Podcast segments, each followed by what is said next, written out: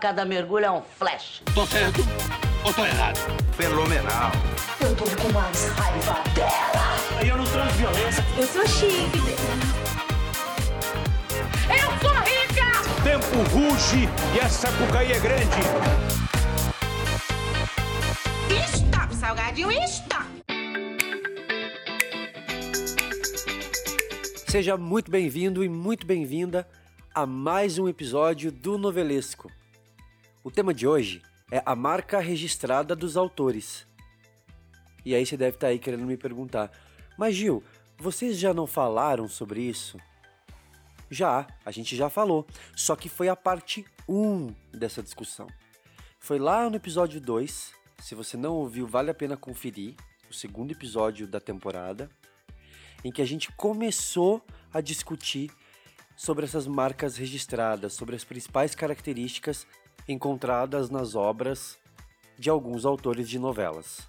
E hoje a gente vai destacar os elementos principais e visíveis nas obras de outros roteiristas. Tudo isso para que você não tenha mais dúvidas. Botou o olho numa dessas reprises que está pipocando na TV nesse ano, você já vai poder dizer: Ah, eu tô sabendo, essa novela é de Fulano. Porque quando a gente conhece esses elementos, fica bem mais fácil fazer essa identificação. Salvo algumas exceções, que a gente sempre comenta quando os autores saíram um pouquinho da curva e tentaram criar coisas novas. Mas no geral, eles são bem identificáveis. Eu sou Gil Marcel, sou designer, roteirista, noveleiro e estou gravando esse episódio sem camisa. Inshallah. E quem tá comigo hoje é a minha amiga, é a nossa amiga é, e já habituê do novelesco, Lari Lovise. Olá. E como o meu cachê não está sendo pago em muito ouro, eu tô fazendo pela força do querer. E o nosso amigo publicitário, Luiz Toniato. Bem-vindo, Luiz. Oi, gente, eu sou o Luiz Toniato e eu tô doidão. Lucy Crazy.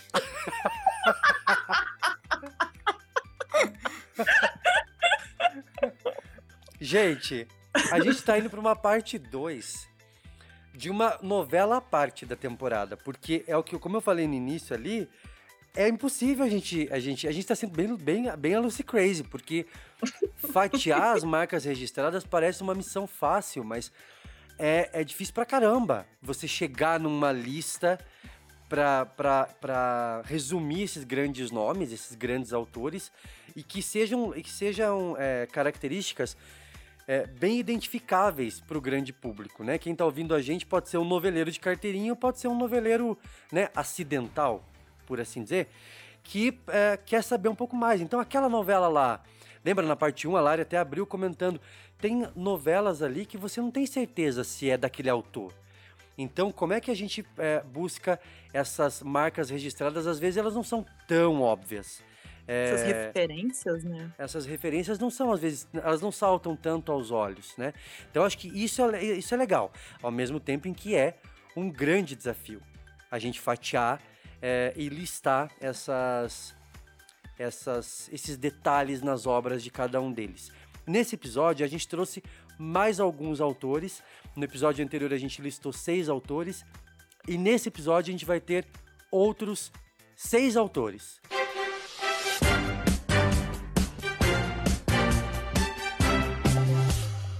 Vamos abrir o episódio de hoje, em grande estilo, falando dessa desse mestre que é o Agnaldo Silva, né? É, que está no ar é, hoje com Fina Estampa. A gente está quase entrando numa reta final de Fina Estampa. Principalmente recentemente a Globo confirmou a força do querer às 9 horas. É, foi, é, foi comemorado por alguns, porque é, é, casou de estar no, numa, numa reprise aí nesse momento que a gente está vivendo.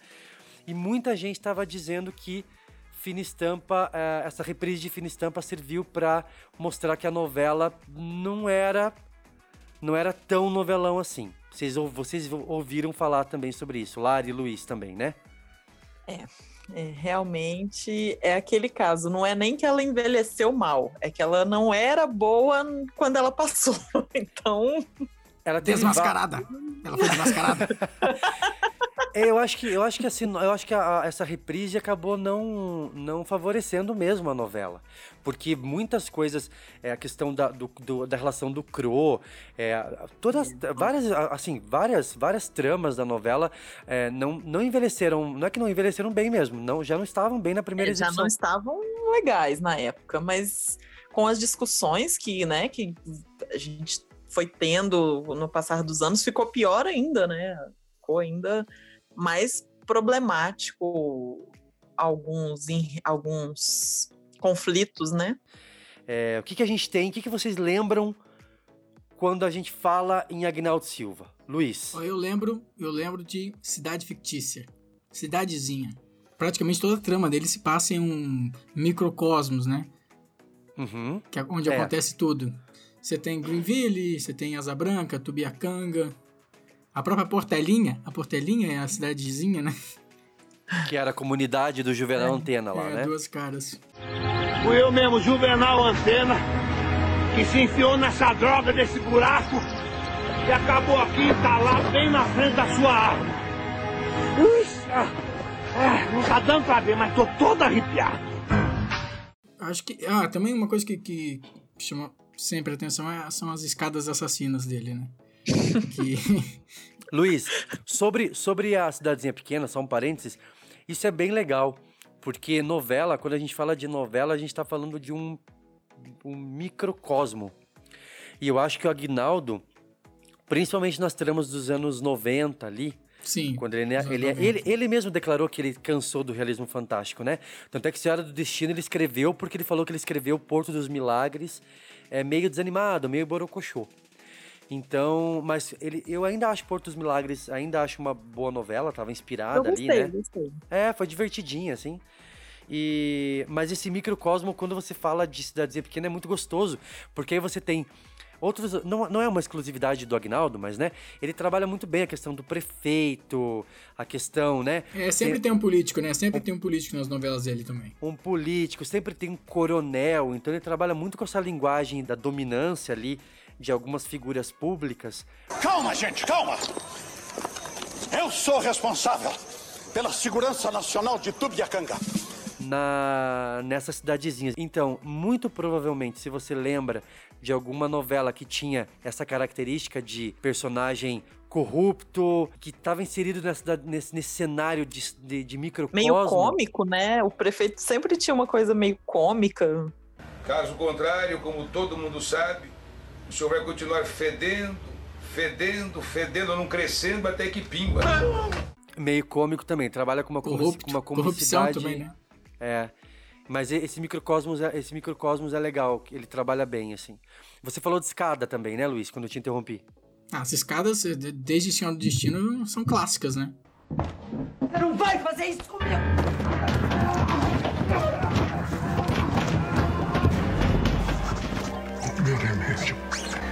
Cadê?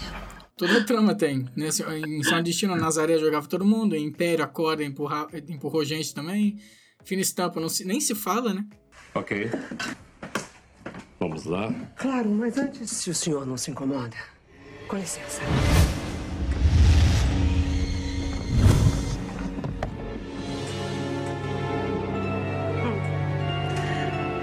Obrigada, Nazaré Tedesco. Em Fina Estampa, você já, já tem uma- um desgaste que ninguém aguenta mais escadas, sabe? Não, Tem, ninguém ah, tem aguentava aquela mais. cena que a. Em duas caras, que a Silvia se joga da é, ela- escada, pra chamar a atenção, né? Se joga. aquela no meio da festa do, Traumatizando do a criança. Coitada da criança. Ela só olha assim e se Ai, joga. E vale tudo, tem a, a Fátima se joga da escadaria do teatro pra provocar um aborto, né? Uma Olha, cena mas, linda também. mas tem que ser uma escada longa, né? Ah, mas É uma escada longa, violentíssima. É. bem longa.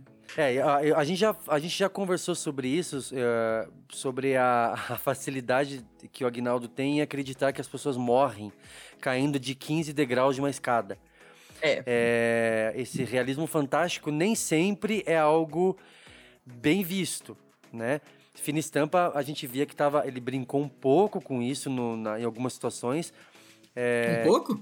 É, no sentido, em comparação. é, eu digo em, compa em, com- em comparação a outras novelas lá dos anos 90. A gente tinha, né, Fera Ferida, Indomada. Fera Ferida era muito gostosa. Eu tenho um carinho Ah, grande por Fera Ferida. Eu sei que a galera viu no Viva. E eu vi muita gente comentando sobre Fera Ferida e sobre a Indomada. Al- Alguém comentou que a Indomada tinha uma barriga muito grande. Eu lembro disso eh, de ter uma questão ali da, no miolo da novela, eh, de quase nada acontecer. Mas Fera Ferida eu, eu lembro de ser bem redondinha. Eu, eu vi quando era criança e pra mim era muito divertido assistir. Eu acho que esse realismo fantástico é divertido pra criança. Né? É, você tinha aquelas era histórias de mistério, então ele misturava, sempre tinha uma figura misteriosa, né? Do tinha Flamel, né? Que era o. Ele o Raimundo voltava, Flamel, né? é. É, que ele era alquimista. Voltava, aquela- pra, voltava pra se vingar. Vingança também é um. Eu vou cumprir o juramento que eu fiz a meu pai. Eu vou esclarecer tudo. Eu vou limpar o nome dele. E mais do que isso, eu vou me vingar. Eu voltei para destruir Tubiacanga e quem vive nela. E não vou descansar um só instante enquanto não concretizar a minha vingança. Pode apostar. Luiz, e vingança também e, e troca de fase também. Porque Sim. em, em Fera Ferida a gente tem o- a passagem de tempo com a morte do pai do- dos pais do Flamel. É, Fera Ferida era o Edson, Edson Celulari e a Julia Gunn, né?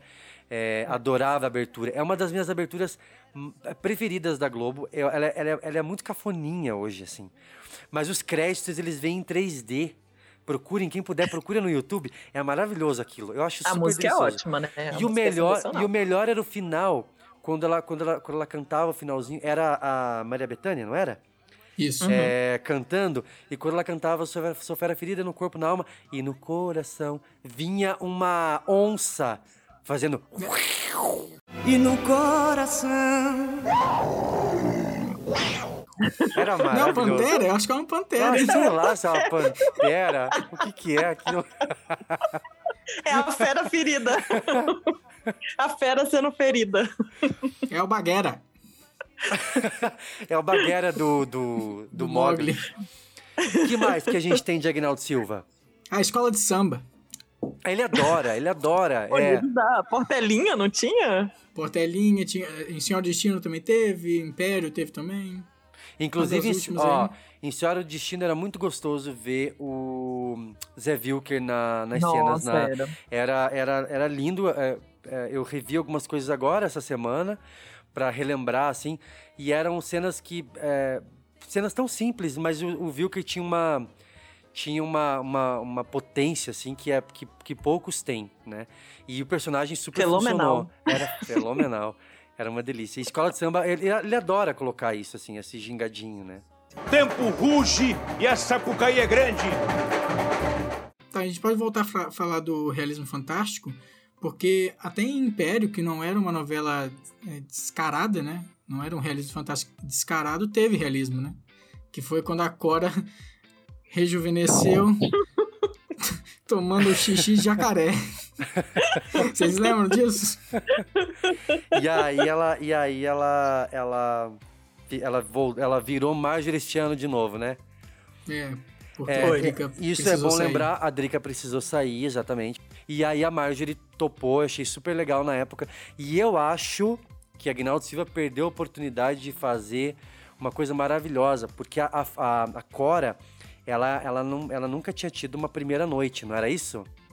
Era. E aí Isso. ela, eu, eu, E ela sonhava, né, com o comendado, eu comendador, queria não tinha uma muito, é, eu queria muito, a Agnaldo Silva perdeu, Agnaldo, tinha que ter me ligado, porque ela deveria ter, ela deveria ter tido a, a, a, a primeira noite com o comendador, e nessa primeira noite ela deveria ter se transformado em Marjorie.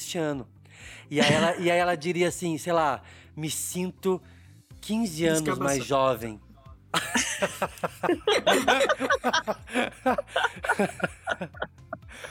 Poxa, não seria legal? Seria muito legal. Sim. O Agnaldo perdeu, ele não, ele, não, atendeu os meus telefonemas. Agnaldo, era eu quem tava mandando telegramas pra sua casa, batendo na, na porta da sua casa e importunando seu porteiro, só pra avisar, tá? A Indomada, vocês lembram de, de alguma coisa assim que marcou do realismo fantástico dela? Ah, maravilhoso. Chovendo. É, é, chove- não, chovendo ouro foi Fera Ferida. É, a Indomada, É. o, o prefeito Paulo Betti é, cavava. é, tinha uma obra no centro da, da- de Greenville e ele caía. E de repente, sei lá, passava dois meses de novela, ele voltava. Não, quem, caía, quem caía era o Zé de Abreu, era o delegado. Ah, é verdade. Não, o Paulo Betti era o. O prefeito, O né? prefeito, é Era o verdade. prefeito, É verdade. Piranga. E não, e daí ele, ele o, o Zé de, é o Zé de Abreu que voltava com uma japonesa? E és no Japão, numa aldeotazinha, não sabe japonesa. E eu morto de cansaço e de fome e aperreado. Até que uma japonesinha linda me Isso. Meu Deus, é maravilhoso. O prefeito sofria por causa da Scarlett, né? Que, que é- não podia olhar pra lua, que ela, que ela ficava atiçada. Não tinha o no final a, a Maria Altiva, ela morria, eu acho, aí aparecia ela numa nuvem assim, Isso, ela pegava Bem, fogo e o espírito assustando a cidade, sei sobrevoava lá. a cidade. E ela prometia que ela ia voltar. É no isso final, mesmo. Tava todo mundo Põe o olhando. áudio aí, põe, de- põe o áudio aí. Todo mundo olhando pra cima, ela gritando, eu voltarei. Ha, ha, ha, I'll be back. Ela falava.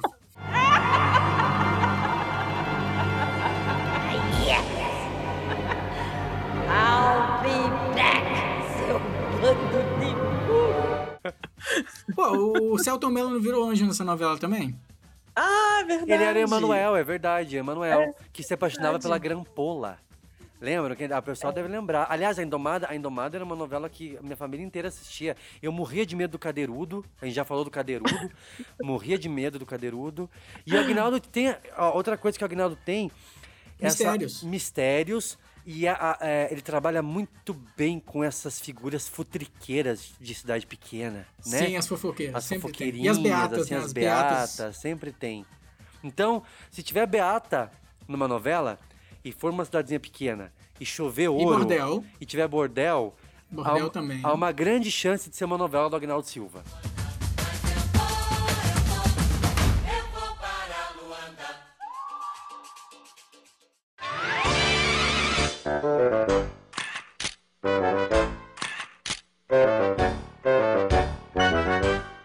Agora, de cidadezinha pequena, como entende Agnaldo Silva, a gente vai para um outro lado. Porque a gente tem um outro autor que tem, algo- apesar de ter eh, tido uma passagem breve pelas novelas, e ele já prometeu que não vai mais escrever novelas, a gente não sabe se ele vai cumprir. É, ele, porque Foram ele falou quatro que, novelas só, porque né? é muito cansativo. Eu acho que ele deixou uma marca muito grande, é, que é o nosso amigo Miguel Falabella. Vejo muito carinhoso, fiquem com Deus e até amanhã. É, o Miguel Falabella, é, eu falei que ele é um autor, mas ele não é só um autor, né? É, ele é o, ele- primeiro que ele é o eterno Caco Antibes de Sai de Baixo. Cala a boca, Magda! né? Para quem não sabe, o Miguel também é, além de ator, né? Autor ali, né? Escritor, roteirista, diretor, produtor e dramaturgo, né? E o Miguel é muito conhecido no cenário fora da TV, no teatro, porque ele é o rei dos musicais, da adaptação dos musicais no Brasil. E eu sei disso porque o, o Luiz também é doido nos musicais do Miguel Falabella. Ele Tudo, fez. tudo que ele faz. puxo Ele é maravilhoso. Os produ- Aqui, ele fez aqui os- amamos Miguel Falabella. amamos Miguel Falabella. Ele fez os produtores, ele fez Alô Dolly, N, é, A Gaiola das Loucas. Ele fez muito musical. Ele, ele, ele, ele é um dos nomes é, é, mais importantes do teatro brasileiro no quesito adaptação de musicais. E é uma delícia ver o musical do Miguel. É realmente um espetáculo mesmo. É um, quem, dizia, quem que dizia um espetáculo? É o Caco não é? É um espetáculo. espetáculo! E o Miguel, ele tem ele tem uma característica básica, primordial, que é, é um, todo autor tem sua panelinha. Pra quem não sabe, a panelinha é aquele grupo que o autor chama em toda novela. Alô, Gilberto Braga, né? Malu Mader, Cláudia Abreu, Fábio Assunção. O Miguel, ele tem a panelinha dele, mas é por uma boa razão. Ele fala o seguinte, gente, que ele, ele escreve novela, ele escrevia novela pelo menos, né? Ou qualquer série, ele escreve, na verdade, ele produz teatro, TV, né? Seja novela, série, para gerar emprego, para ver os amigos dele trabalhando. Então, ele, ele, ele, ele já declarou em mais de uma entrevista que ele detesta ver algum amigo dele que conversa com ele diz que não, não tem nada. TV não chama, teatro não chama e que não tem o que fazer. E, e o sustento do ator é, né, é a TV, é o teatro, é o cinema. Então, isso sempre instigou Miguel a trabalhar, a produzir. É por isso que ele foi. foi- ele, ele começou na. Ele, na verdade, ele começou na TV bem cedo, né? É, em 85. Ele começou numa espécie de família trapo da manchete, chamada Tamanho Família. É, e aí ele foi. é, é, como ele entrou como colaborador e tal, em algumas novelas, apresentou video show. Né? Caso você não lembre do Miguel Falabella em Ai, mais nada que a saudades. gente está falando, você vai lembrar do Miguel Falabella no video show. Saudades. Deus, e até amanhã. Foi de 87 a 2001, então ele ficou muito tempo no video show. Enquanto ele estava no video show, surgiu a oportunidade dele fazer a primeira novela, que foi Salsa e Merengue. Ai, adorava. Que Amava aquela abertura. Amava. Que era o Rick Martin, que, com uma abertura Introduziu o deliciosa. Rick Martin no Brasil. Introduziu o Rick Martin no Brasil. Un, dos, tres, baila salsa y merengue, María.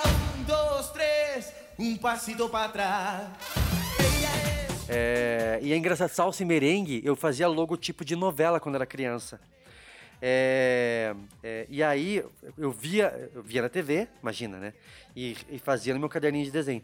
E salsa e merengue, eu não sei porquê que eu, que eu gravei salsa e perengue. E eu não saí, eu, que eu desenhei aquilo. E eu não fotos. E eu não entendi o que, que, era, o que, que era perengue, meu Deus. O que, que era perengue? E salsa, pra mim, era temperinho.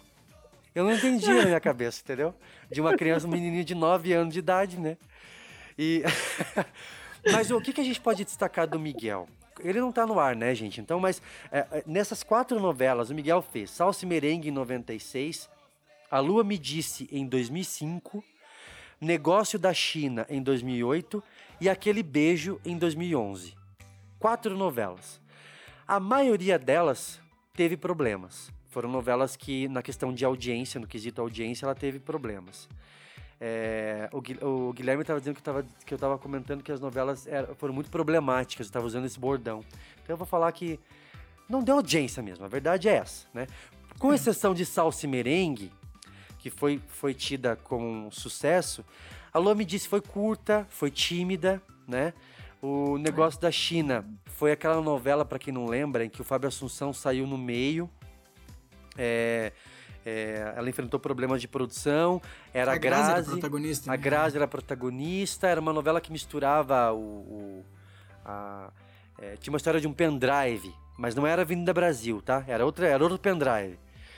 E não funcionou muito, não. não ela foi. Ela, tinha tudo pra dar certo o negócio da China. Gostava, assim, da, da premissa da novela. Gostei do primeiro capítulo. Né? Aquela interação da abertura foi tão legal. É, o primeiro capítulo era uma cena de ação e de repente, você lembra disso, Lari? Da cena de ação, Eu ela. não, não consegui ver. É, novela das seis, pra mim, é um problema. Ah, na- no, no primeiro capítulo, Lari, eles tinham uma cena, deve ter no YouTube ou no Globo, eu não sei se tem no Globo, no Globoplay não tem a novela, mas talvez tenha na- nos arquivos da Globo aí na, na internet.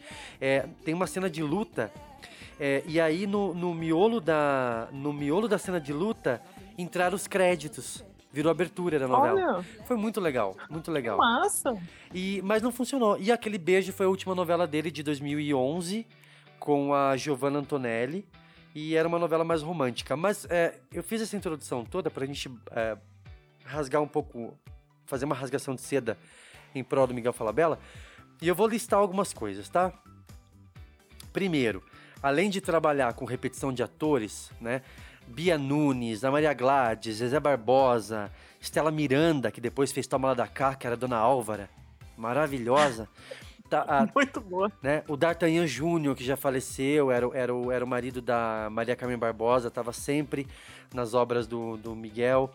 É, é, além dele, dele, dele ter essa, esse protecionismo com os amigos, que eu acho que é muito legal, é, ele trabalha muito com subúrbio.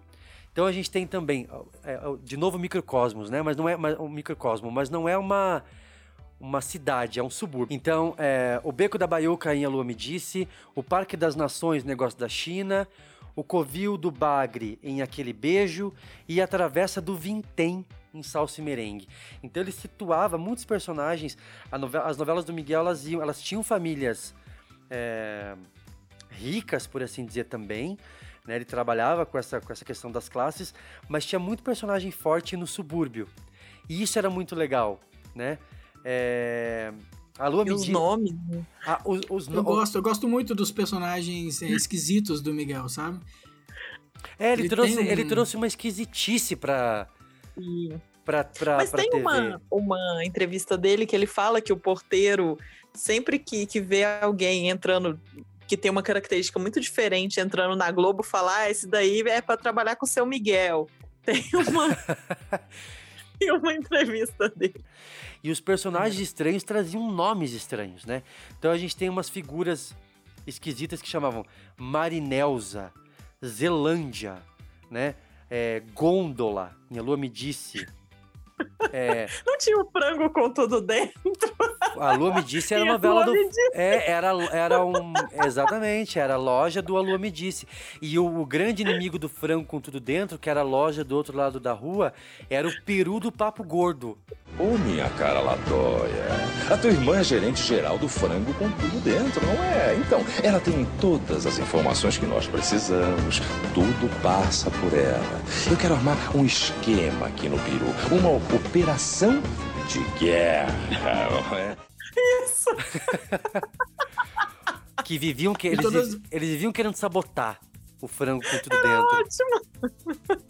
E todas as novelas do Miguel têm uma coisa em comum. Você sabe qual que é? Qual? Nunca foram reprisadas. Nunca foram reprisadas, é. Aí corta agora e. Uma, uma, uma música de drama, né? Era, era, era, era muito gostoso acompanhar. Ele tinha uma pegada muito Almodóvar, eu diria. Sabe? Era, ele tem uma pegada muito mexicana. É, um- é- é um- são tramas folhetinescas, melodramáticas. É uma novela o bem texto do Miguel é impecável. Impecável. Pé na Nossa. Cova, meu, Pé na Cova acho que foi a- o trabalho mais inspirado dele. É, é, assim, é muito latino, sabe? É muito, ao mesmo tempo que é muito brasileiro, ele sabe brincar muito com essa linguagem da teledramaturgia mesmo. Então ele, ele parece que ele joga na tua cara assim, gente, isso aqui é só uma novela, tá? Olha só, ninguém faria isso. Então é muito inteligente, é É, muito inteligente, tipicamente urbano, sabe? Pé na Cova, como o Luiz lembrou, é um trabalho muito estranho, porque o humor do Miguel é extravagante, eu achava muito esquisito, mas eu aprendi a gostar. Então, assim, é, antes da gente encerrar, é, eu quero pedir pro Yuri colocar pra gente talvez a minha cena preferida de um casal, ah, de um par romântico em novela. É, uma das minhas cenas preferidas que, que foi ao ar em A Lua Me Disse, que era estrelada pela Adriana Esteves, numa era é, pré-Carminha, né? É, Pré, o pré toma lá da cá, né? isso, é, mas é, digo que a Foi Adriana Esteves, eles- a carreira da Adriana Esteves talvez se divide antes de Carminha e depois de Carminha, né? Então, é, a Adriana, a Adriana estrelou junto com o Wagner Moura. E era um par delicioso. A Lua me disse passou batido. Provavelmente muita gente não lembra da novela. Também era uma mistura de coisas. A Adriana Era Esteves, muito boa, muito a Adriana. Esteves se apaixonava pelo irmão do homem que foi o homem da vida dela, né? Ele morreu quando era, quando era novo e ela se apaixonava por ele, pelo irmão dele anos depois. E aí a Zezé Polessa era uma vilã incrível na novela. O amor é o triunfo da imaginação sobre a inteligência. É assim que é o amor. É assim que eu te amo. Se não tem nada pra depois, por que não? Sem entender nada. Você tá nessa. Mas imaginando rejeitada, Caçando paixão. Eu coloquei essa cena na minha peça de teatro. Eu lembrei. Ah, é? Eu Você plagiou? homenagear, queria homenagear uma novela e chupei essa cena e coloquei do, do, pro casal principal. E, Alô? ah, é muito boa mesmo. Alô, é, é, alô, Miguel, entre em contato com a gente depois, tá? Daí a gente acerta o valor da, da, dessa peça que o Luiz fez. Foi há 11 anos atrás, eu tava no terceiro ano. Já prescreveu então, Miguel? Já prescreveu. Foi uma homenagem, uma homenagem.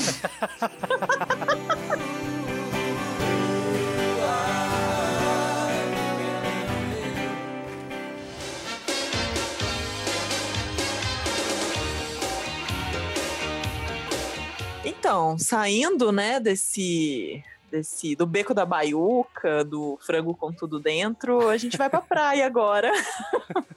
Vamos pra praia. Vamos pra casa da pro- vovó. Pra casa da vovó. Vamos direto para pro Ceará. Vamos para um lugar tropicaliente. Vamos falar de Walter Negrão. É, aquelas tramas gostosas, né? O- o- também conhecido como o rei da- das, das 18 horas, né? Depois que esse que foi definido, né? Que seriam esses horários. Então o Walter produziu muita coisa, muita coisa. E aí a década de 80 foi, foi quando, né? Aí já são as coisas que eu me lembro, que ele fez Esfera Radical, Top Model, né? Ambas com, com a Malu Mader como protagonista, mas aí começou essa coisa da, da praia, né? Então Top Model se passava no, no, no, é, no Rio. E aí veio Tropicaliente no Ceará e teve é, Como uma Onda, Flor do Caribe, Sol Nascente, então tudo, todas são tramas bem são ambientadas, né, nesse nesse clima de praia. Então tem, é toda, bem, tem, a- tem essa maresia, né? Tem, Eu diria que tem são tramas leve. molhadas. e com areia.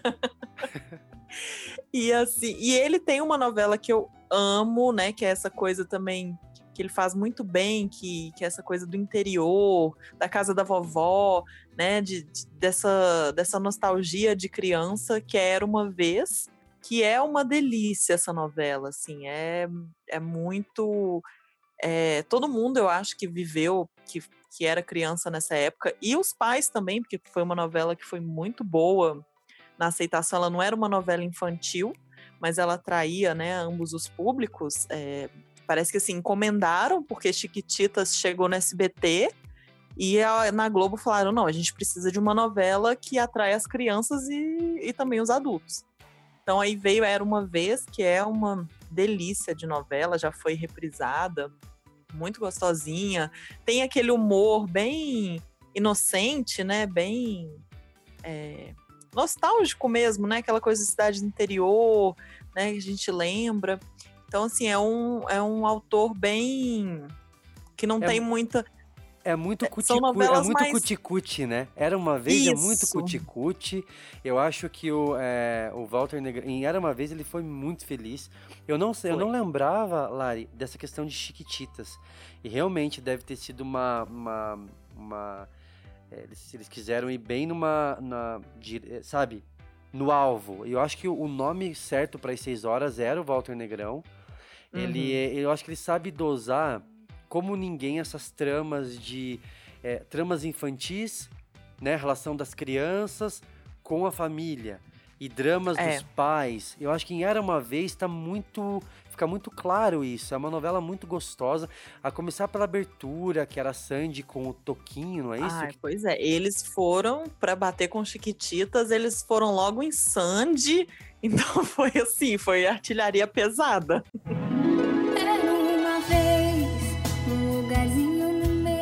Eu lembro do teaser de Era Uma Vez, quando saiu, e eu estava lá na mesa da cozinha com meu caderninho desenhando. Eu vi o teaser de Era Uma Vez, e eu lembro que até hoje eu acho o logo muito bonito, com as nuvens, Uhum. assim.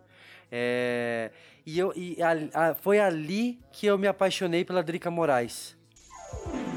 Era uma vez um jovem viúvo que sonhava encontrar a mãe ideal para os seus quatro filhos. Tá faltando uma mulher nessa casa. Mas se depender desses festinhas, essa história não vai ser brincadeira. No lugar da mamãe ninguém, tá, pai? Ninguém. Nesta segunda, estreia a nova novela das seis, de Walter Negrão. Era uma vez. E é uma trama meio uma noviça rebelde. É. Lembram? Porque as crianças, nenhuma babá parava, nenhuma governanta parava na casa. E aí, de repente, eram- chega a Drica Moraes. E era a, a governanta. era a Teresa Raquel, vocês lembram no primeiro, nos primeiros capítulos? Uhum. Era uma participação especial da Teresa Raquel. E eu lembro da Teresa Raquel em A Próxima Vítima. Então, era uma vez que começou a unir alguns elementos, assim, que me atraiu muita atenção. E foi uma novela Sim, e muito tinha, gostosa. né, o, o, o vovô que era, né, o que tinha o sítio, todo simples, né, que era o Elias Glazer, que é Elias o Glazer. vovô... Todo mundo queria ser neto do Elias oficial, Glazer. né? É. E aí tinha o vovô Xistos, que era rico, gostava das crianças, mas assim, todo né, sisudo e tudo, então tinha essa... E, nossa, para criança era sensacional, né, essa, essa trama. Elias Então, Glazer, foi- Elias Glazer deveria ser tombado como o vovô oficial das novelas. O meu vô é o Vopep, tá? Oh, queridinha, minha princesa. Vovô Xistos também é. Então fica com ele pra você. Banho. Vamos, criança, vamos, chulezento. Vai, vai, vai, vai, vai, vai, vai, vai. O Porque oficial, ele vovô é ma- bonzinho oficial. maravilhoso, meu Deus, é um- era, ele era incrível, assim. E eu lembro dele também, Despedida de Solteiro, ele tinha um perfil ali também nessa mesma vibe. Uhum, Também, do, de também do Walter, Negrão. Sim, também de Walter Negrão. Ele fez Despedida de Solteiro, que é bem conhecida pela, pela abertura, né? Eu amava aquela abertura. É. Que era os, os, os- parecendo um videogame, assim. Ele fez Despedida, então assim.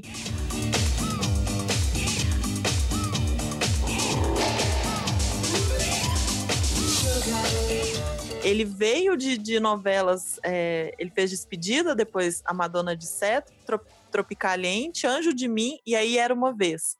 Que, né, totalmente mais voltada pro, pro público infantil. Essa Madonna de Seto era das 22h30, né, era um, um projeto diferente. Mas aí ele vem como autor, né, de uma trama para conquistar e conquistou todo mundo. E depois, né, ele veio com Vila Madalena, que já não foi tão A novela com centenas de. com dezenas De de, abertura. de aberturas. É, e É, muita gente fala que isso que não pegou. É, ela, ela, ela não tinha muita identidade, mas foi uma- um projeto escrito às pressas também, Vila Madalena. Vila Madalena, ninguém deve lembrar, assim, pouca gente tá ouvindo a gente, só quem é noveleiro de carteirinha deve lembrar mesmo. Era uma novela do Edson Celulari com a Maite Proença. A e cena o... que, que eu lembro, assim, quando fala, é ele saindo da cadeia. Não sei se E- vocês lembram, assim. Ele saindo da cadeia. Pois é, e você comentou mais cedo, Lari, eu não lembrava disso, que ela é a, a mesma estrutura de Despedida de Solteiro. Despedida. Aham, a mesma estrutura. Despedida. É, na verdade, Despedida foi escrita às pressas também, porque é, Mulheres de Areia não tava, que ia entrar, não, não ficou pronta, né? Acho que a Glória Pires engravidou e tudo tiveram que adiantar, a né? Tiveram que, que jogar pra frente. E aí Uhum, pediram para ele escrever. Ele foi e, e escreveu Despedida. Anos depois, ele escreve Vila Madalena, que tem mais ou menos um mote parecido, que é do crime é, das pessoas condenadas injustamente, né, pelo crime, pagam o, o- pagam a pena e depois sai e, a, e tudo mudou, né? Tudo a vida tá toda revirada. Uhum. E, e Vila Madalena foi uma novela da Sete.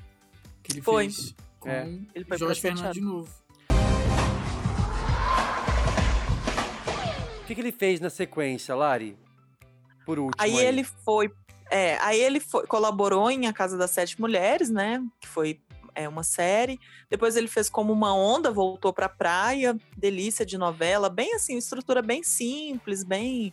Foi filmada em Floripa, mas na verdade ele falou que não era a opção inicial dele, mas que ele fez também Araguaia, que foi bem criticada, porque não, não pegou mesmo, né? O, a história não pegou, o, o pessoal esperava um Pantanal 2, né? E foi todo um.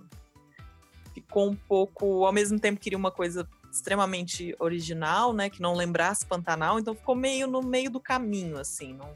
Uhum. E Sol Nascente, que ele não finalizou, né? Ele teve problemas de saúde, que foi também. Né, ele fez no, na região dos lagos, no Rio de Janeiro, e não conseguiu também. Teve algumas críticas, algumas várias, né? Pela questão de escolha do elenco, o casal principal não tinha química, então foi uma série. no- antes da estreia, a novela já, já tinha muita discussão sobre, né? Do elenco japonês, que não era japonês. É, mas assim, a, a- eu, eu, eu lembro de ter visto o início de Sol Nascente e o primeiro capítulo é bem caprichado, assim. Você vê A alguns- abertura era gostosinha. Você vê alguns elementos do Walter, esse microcosmo de. eu- Tinha o Marcelo Novaes com a Letícia Spiller de volta, eles fizeram um. um, um, um tititi em cima disso, né? Dos Sim. dois estarem voltando a contracenar, contracenar e mas não não pegou. Ele não teve tanta sorte, o Walter, apesar de ser um roteirista de mão cheia, nos últimos anos. As últimas, as últimas dele não, não deram muito certo mesmo, não.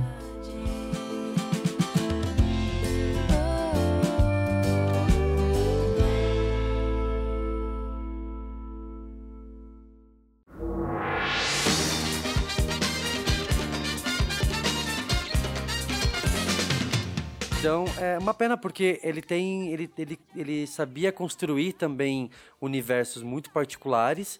É, Tropicalente foi um sucesso estrondoso.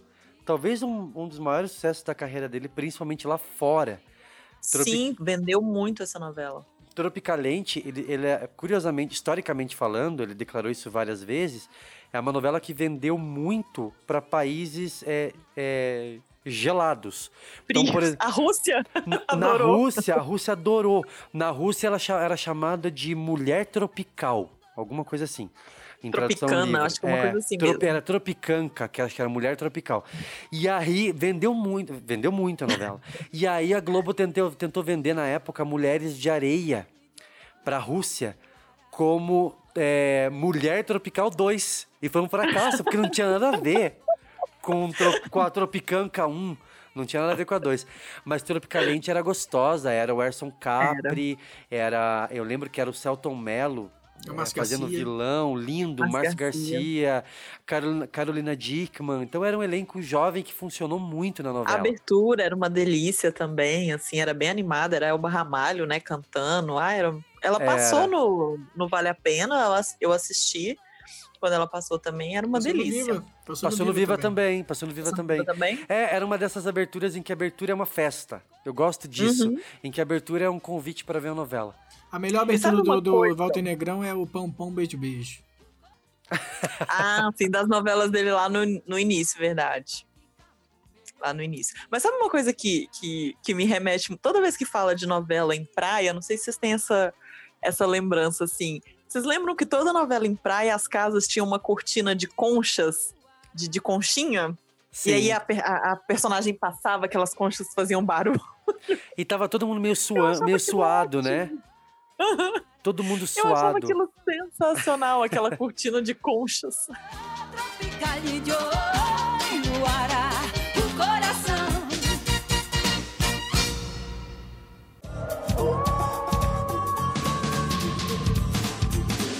Falando em novela em, em praia, acho que puxa o nosso próximo autor, né? Qual é o nosso próximo autor, Luiz? O nosso querido Antônio Calmão. Ai, que saudade do Calmon no ar, sabia? Calmão sempre com praia nas novelas, sempre falando a, a língua da moçada. Vamos lá, Luiz. Antônio Calmon. Lista aí o que, que ele fez. Antônio Calmon, ele começou no cinema, né? Trabalhou com Glauber Rocha. Foi, foi- escreveu o roteiro para cinema. Ele escreveu o roteiro do Quatrilho, eu não sabia. Mas o Quat- e foi pro Oscar, né? Eu não sabia também. Sim, Antônio- também não o- sabia. Antônio Calmon foi pro Oscar. ele escreve, começou na Globo escrevendo série. Escreveu Armação Limitada, né? Então ele tinha essa coisa mesmo da, né, de conversar com o jovem, né? De trazer uma outra linguagem pra televisão, né? É, ele, Aí ele- depois- ele, ele tem essa marca nos primeiros trabalhos dele de, de colocar o adolescente ou pré-adolescente na novela. Sim, E top com, e, com, e com dramas próprios, porque uma coisa é como o Gilberto Braga sempre fez, o próprio Gilberto declarou que quem escrevia criança pra ele era a Leonor, que era colaboradora dele há muito durante muito tempo, ela foi colaboradora do Gilberto, porque ele não curtia escrever, escrever cenas com crianças. Mas o Calmon, ao contrário do Gilberto, queria que as crianças tivessem os seus próprios dramas. Então, isso pra criançada era muito legal nos anos 80 e Sim, 90. ele, sabia conversar com a, com a criançada, né? Top Model começou com, com aquela festa né, da família do Gaspar. Aham. Você lembra? Você assistiu o Top Model? Eu vi muito pouco. Eu também. eu, eu vi tô doido pra ver. É uma das novelas que eu quero fez- ver agora no Globoplay. Ele fez junto, junto com o Walter Negrão, né? Junto- Então junto tinha praia Negrão. e tinha a moçada. É. Praia tem- tem todas as novelas dele, praticamente tem praia, né? Você tem Vamp, você tem a. A cidade lá, fictícia. Armação- que tem praia. Armação dos Arma- Anjos. Armação dos Anjos. Aí você tem. É, na verdade é água, né? Se você for parar pra ver, tem muita água nas novelas dele. Cara e Coroa tem água até na abertura, Corpo Dourado tem água. Três É, Irmãs. É, e- e- as cidades fictícias eram sempre na beira, da, na beira da praia, assim, na beira do mar, né? Ó, ele, então, acho que o maior sucesso dele foi Vamp, né? Que conversou diretamente com, com as crianças. É, Top ele já ele já ele Vamp sucedeu Top Model? Foi. Então ele já vinha de um sucessão, porque Top Model foi um sucesso, né? Principalmente com a moçada. Com a moçada. Mas Vamp e Vamp é engraçado. O o Tião, vou mencionar o Tião Noveleiro de novo, tava postando muita coisa no Twitter a respeito do, do aniversário de Vamp, que foi recentemente. E tinha algumas entrevistas do, do Calmon, do, do Neira Torraca, do Jorge Fernando, que dirigiu Vamp. E era um projeto que também tinha. Era, era muito estranho. Era muito esquisito, assim. Então, Sim. que bom que funcionou, porque era uma novela sobre vampiros. E aí o Calmon declarava mesmo: não é uma novela sobre vampiros, é uma novela com vampiros. Ele deixou claro isso. Até você, sua machona! Machona é a vovozinha, Conde Vladimir! Vamos, gente, atacar de uma vez só! Até diretor contra mim, não, essa não! Largue Natasha Ribeiro, Vladimir! Não. Ou ela morre comigo, ou foge comigo. Mas antes, eu vou destruir todos vocês! Ele seguiu nossa pegada fantástica com Olho no Olho, que tinha os caras que, que soltavam laser pelos olhos. Vocês lembram disso? Eu, não assisti- lembro dessa Eu, não, eu, eu, nunca, vi- eu nunca vi Olho no Olho. Nunca assisti nada, mas eu sei que tem. Eu O era doido bonzinho pela... era, era vermelho, o, ó, era azul e o, o, o vilão era vermelho, né? Não era Isso, a cor do, era- do era negócio o- que saía do olho. Era o Nico Puig, o vilão. Então É. ele, ele, ele tinha aquele olho vermelho dele, parecia o personagem do X-Men lá, o E o Cigano Igor ta- tava na abertura, né? Cigano Igor na abertura. Tava na Isso. abertura. A abertura era É, gostosa era o Felipe também. Fogose também, né? Que Só que tinha o música- olho azul, eu acho. Era Felipe Fogosi e Patrícia de Sabri. Isso. Olha, Praticamente uma novela do SBT. a, a Patrícia Travassos deu uma, eh, fez uma live esses dias com a Maria Zilda. E ela declarou que ela, ela era roteirista, colaboradora de Olho no Olho. Eu não sabia disso. Nunca tinha Eu me também não atentado. sabia. E ela declarou que a Globo não comprou a ideia da novela. Ela mesmo disse, era uma ideia meio os mutantes que a gente queria fazer e a Globo não comprou, então ela ficou no meio do caminho. E a gente sentia isso. Eu lembro que eu era novo e eu queria ver mais daquilo. Sabe aquela coisa meio Além do Horizonte? Em Além do Horizonte também foi uma novela que era pra acontecer uma história e parece que foram abafando, foram abafando pra não usar aquilo. assim. A Patrícia Travasso escreveu Armação Limitada com ele. É, Já, já tinha que parceria, né? Já tinha parceria com, com o Calmon. Mas no- o- o- os mutantes, né, do Thiago Santiago. Isso, Isso. escreveu Vamp. Ele escreveu olho no olho Escreveu também. olho no olho também. Isso. Então, olha, já. Olha aí, dez- olha o universo. 20 anos antes, 10 anos antes, sei lá quando que é. Os Alô, mutantes. Thiago Santiago, a gente conhece seu passado, hein? É um Antônio 10 Calmon anos antes, ele tentou colocar os mutantes na Globo e não rolou.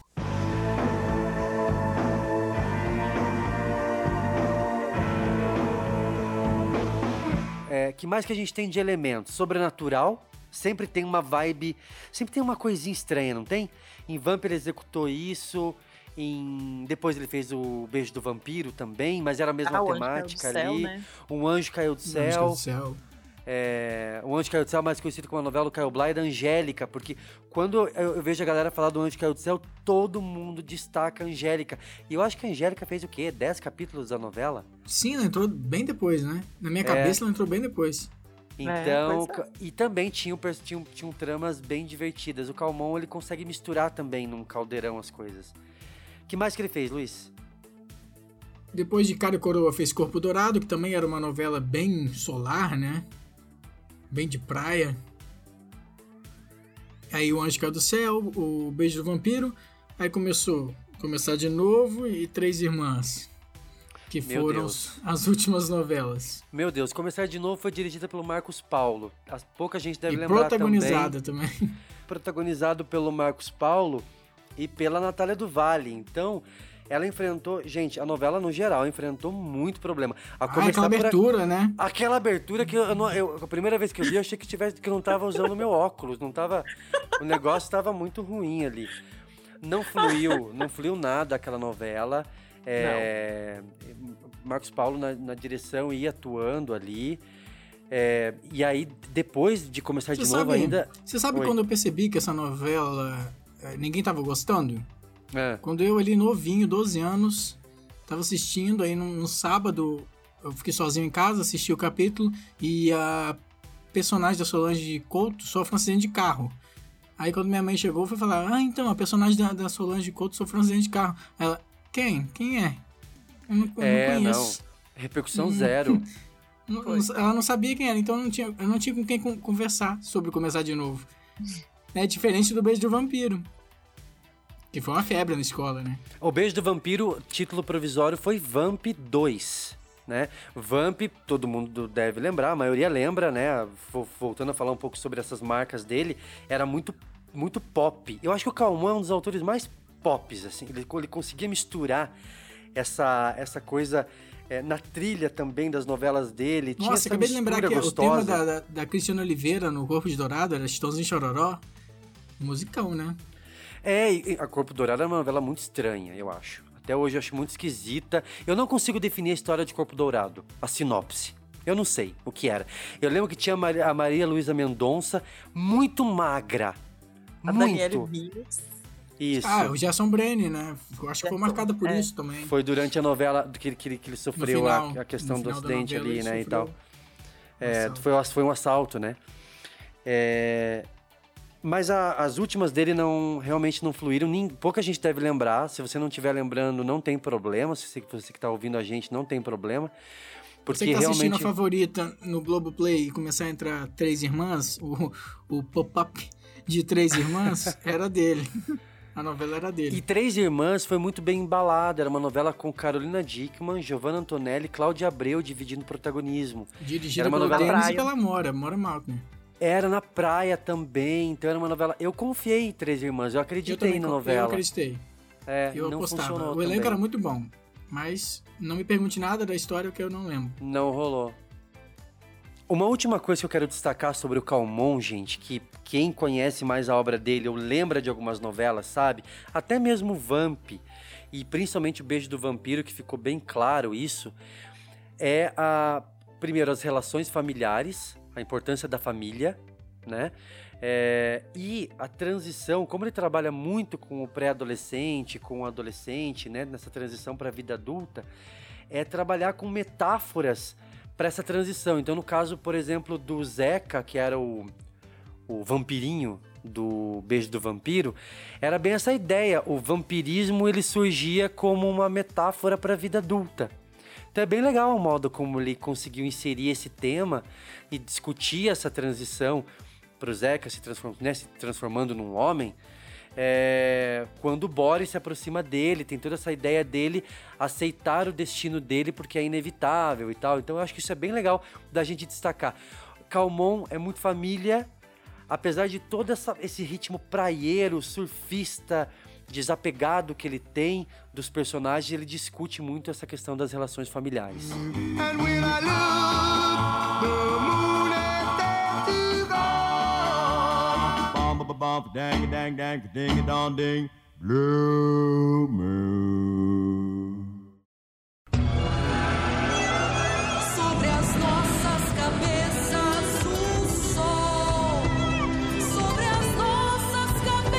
Muito bem, seguindo o nosso episódio sobre a marca registrada dos autores PT2, nós temos agora a honra. a honra de anunciar a rainha do horário nobre, depois de Janete Claire.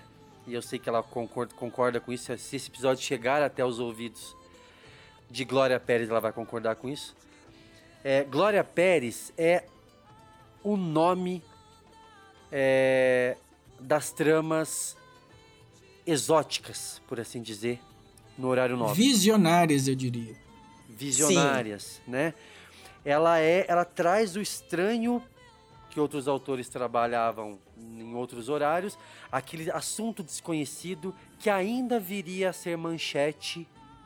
Quem foi responsável por trazer esses temas e fomentar esse tipo de discussão no horário nobre, principalmente em horário nobre, né? Ela transitou às seis horas também, mas principalmente no horário nobre é Glória Pérez. Eu tenho uma relação antes da Lari uh, nos ajudar aí com, a, com essas marcas da Glória. é, eu tenho uma relação de amor e ódio com a Glória Pérez, porque é, eu cresci vendo é, Explode Coração, depois Pecado Capital, que é uma adaptação, que eu não vi muito de Glória Pérez ali, e aí o Clone. Então, na minha vida é, de noveleiro mesmo, eu peguei muito Glória Pérez na fase estran estrangeirismos, né? Eu tenho certeza que quem está ouvindo a gente conhece a Glória Pérez. Eu acho que ela, dos nomes que a gente vem trabalhando, é, eu acho que é uma das autoras mais disseminadas. Vocês não acham isso, gente? Sim. É, e aí, todo mundo conhece Glória Pérez. Acho que uma das primeiras referências, é, talvez uma das primeiras, seja o Clone. Essa marcou. Não é? É, O Clone é, talvez seja a novela que mais polarizou o nome de Glória Pérez. É o melhor O momento. próprio título da novela, né? Já Exatamente. fala. E ela é, ela é responsável por essa questão de, de antecipar notícias que estariam no jornal, né? Tempo depois. É, justamente por essa questão, por essa, por essa característica dela ser muito inventiva. Sim. Ela deu até uma entrevista na época que ela estava fazendo o Caminho das Índias, né? Que ela estava tratando de um linfoma também, né? Ela teve que se, ausentar da, da novela um tempo. E ela deu uma entrevista falando que isso começou, né? Esse rótulo é, é, deram para ela, né? Dela é, tanto antecipar quanto, na verdade, nem era antecipar que falavam na época, que ela inventava coisas que que não eram possíveis. Então ela falou que isso começou com barriga de aluguel. Aí ela fala que achavam inverossímil que uma mulher pudesse carregar o filho de outra na barriga. Na sequência, acharam inverossímil transplante de coração, troca de bebê na maternidade, costume muçulmano, clonagem humana, internet, cultura indiana, o brasileiro brasileiro atravessando o deserto para chegar nos Estados Unidos. E ela falava, nada disso existia, era tudo invenção da cabeça dela. E ela acha que o coro mais forte foi quando ela escreveu Explode Coração, que é de 96, que todo mundo gritava que a internet era pura invenção da cabeça dela. Então hoje todo mundo que, sabe, todo mundo que usa aí o, o, o seu aplicativo para poder, né, usa o Tinder, tava lá a Glória Pérez promovendo encontros pela internet em 96. Quem diria que a gente ia- um dia ia conseguir fazer download da Ana Furtado, né? É. E eu lembro da, da minha família Na assistir. impressora 3D, imprimir na impressora 3D. E ela interage com você. É, interagi. Eu lembro da minha família vendo a abertura da novela e, e- e do pessoal comentando. Que bobagem. Imagina isso. Era uma coisa muito fora, muito, fu- muito Sim, o futurista. touchscreen, né, na tela, era algo, né, na época, era algo assim, que não realmente Mas inimaginável. tem, mu- e tem ela, muito dedo do Hans Donner aí, né? Porque ele, ele, ele gostava dessas coisas futuristas.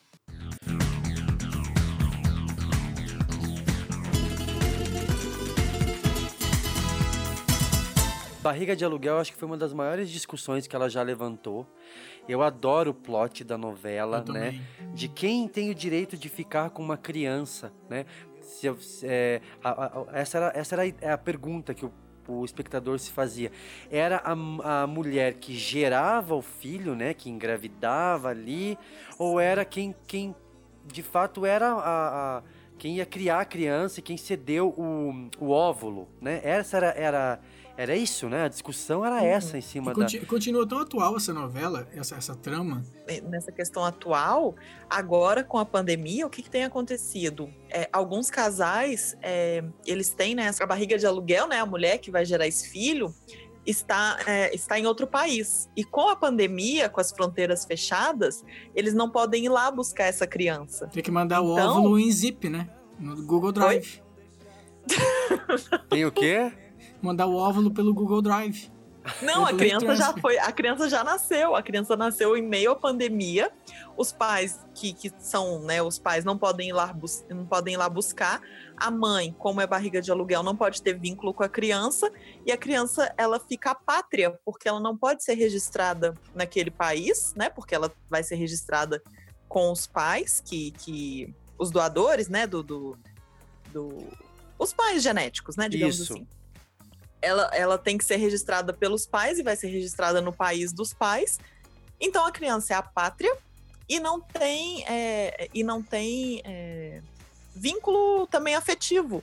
Enquanto a pandemia, essa questão não se resolver. Então, olha que, que dilema, né? Essa questão, né, levantada em barriga de aluguel, aí ela começa a, a abordar, né, cada vez mais as questões sociais, né, o, merchandising social, né, que hoje em dia é chamado dentro das novelas. Então, de corpo e alma, teve transplante de órgãos e, e teve uma maior é, adesão à doação de órgãos pela novela. E também é, teve a questão em Explode Coração das crianças desaparecidas. Não sei se vocês lembram da campanha que mostrava, né, as crianças.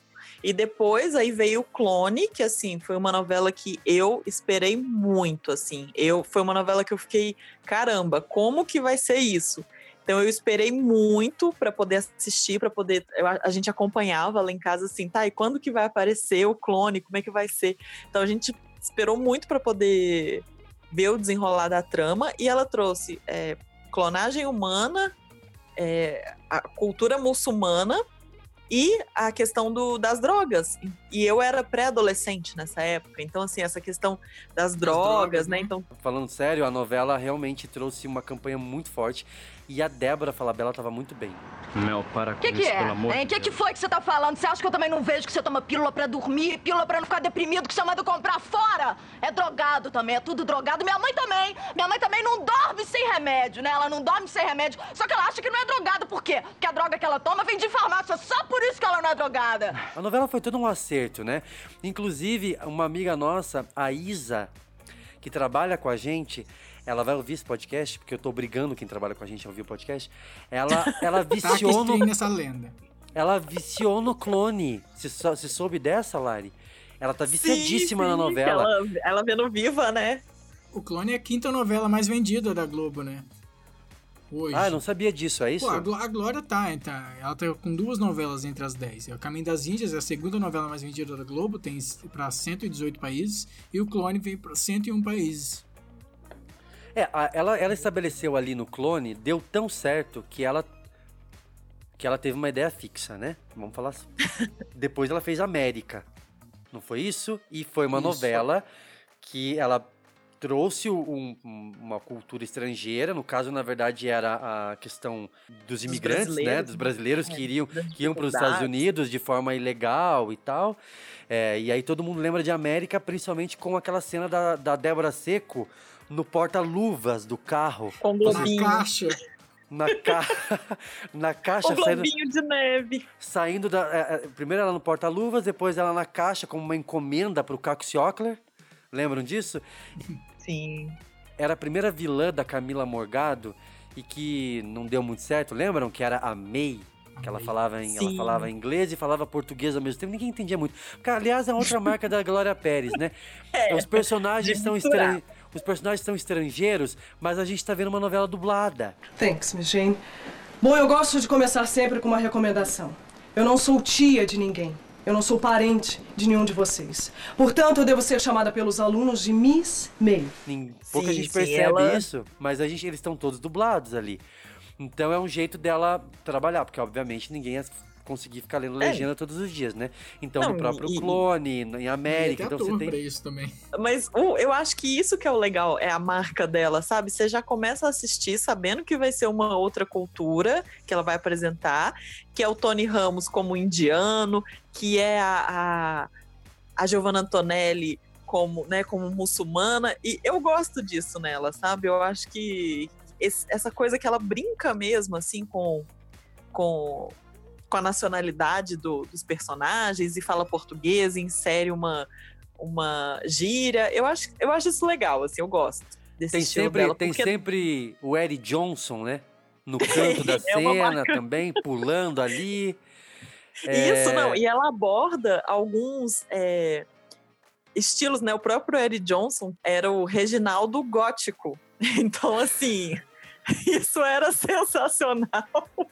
Ele foi até capa do disco. Então, assim. Fada noturna, por que a fronte não beijas do poeta? uma coisa. E ela abordou também é, na Força do Querer. Um dos personagens é, fazia cosplay, né? Yuri? Hoje não. Hoje meu nome é Kakaroto Son Goku. Pode me chamar de Goku. Yuri, Goku, mãe. Então ela tem essa essa marca mesmo assim de pegar a cultura pop, pegar a cultura uma cultura estrangeira e misturar. E no meio disso tudo sempre tem um casal classe média em crise. Pode reparar. Sempre Sim. Ah, tem sempre assim. tem. ah, é, é o, o- no clone tem a Clarice Escobar, né? Que aí vem a Alicinha. E sempre tem uma mulher muito mau caráter também, que é o, é o pivô, assim, que se faz de boazinha e é o pivô. E aí no Caminho das Índias, não sei se vocês se lembram que tem a, a personagem da Letícia Sabatella, que vai lá e é muito amiga da Débora Bloch, que é a Silvia, que é casada com o Raul, que é o Alexandre Borges. Ela faz o Raul fingir que morreu. Tem todo o enterro do Raul. Vocês lembram? Eu lembro eles dessa fogem. farofada aí, eu Sim, lembro eu dessa lembro. É, e farofada. eles fogem e ela rouba todo o dinheiro dele, aquela, né, aquela coisa.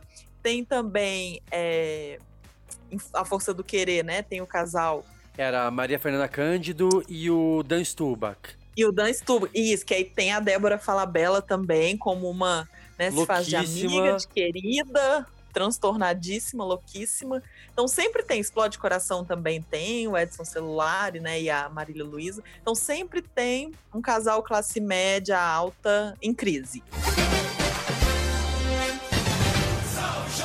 É uma pedra no, no, no, no sapato dela. Ela saiu, na época, ela saiu do Twitter por conta de Salve Jorge, né? Foi uma Salve novela, Jorge, assim, eu foi. tinha falado que ela, ela gostou tanto do clone que ela fez América, Caminho das Índias e depois Salve Jorge, não foi isso? Isso. E aí, Caminho das Índias foi ainda fluiu, né? É, Sim, era simpática, era, era gostosa, era animada, era musical. Dito era no. Brasil. Em Caminho das Índias, a Juliana Paz é, morreu em A Favorita para fazer Caminho das Índias. Spoiler de A Favorita, se você Nem não me chegou fale, lá. nem me fale, nem me fale. É. A personagem dela morre. e aí ela vai fazer Caminho das Índias. Mas Caminho das Índias é, foi uma farofa que funcionou. Super. Ma- Tanto que eu passou, lembro- né? Não vale a pena. Eu Na lembro íntegra, praticamente, não vale a pena ver de novo. Não teve cortes. Exatamente, então funcionou. E aí ela fez Salve Jorge. é, É. Foi uma novela muito criticada, principalmente porque ela sucedeu Avenida Brasil. Então eu me lembro do choque, eu não tenho outra palavra para dizer, é, que foi ter terminado o último capítulo de Avenida Brasil na sexta-feira e ter visto o primeiro capítulo de é, Salve Jorge na segunda-feira. Parecia Foi uma um choque novela dos anos, anos 90, né? Assim, foi uma... Parecia. Não era, não é uma questão que a novela, o primeiro capítulo tenha sido ruim. Começou com flashback, depois voltou ali. Então teve, eh, flashback não era um flash forward, né? Isso. E aí, e aí, e aí voltou e tal. Mas é foi muito gritante a diferença. Ela discutiu no Twitter, ela se estressou no Twitter, ela excluiu a conta dela. Mas também noveleiro É, não é fácil, né? Noveleiro também às vezes não é fácil. Vocês É, sabem que vocês não. pesado. Vo- vocês que estão ouvindo, vocês sabem que vocês não são fáceis às vezes, né? A gente também não é. Porque é, tinha, tinham vários problemas ali. Tinham vários problemas na, na estrutura da novela, eu acho, sabe?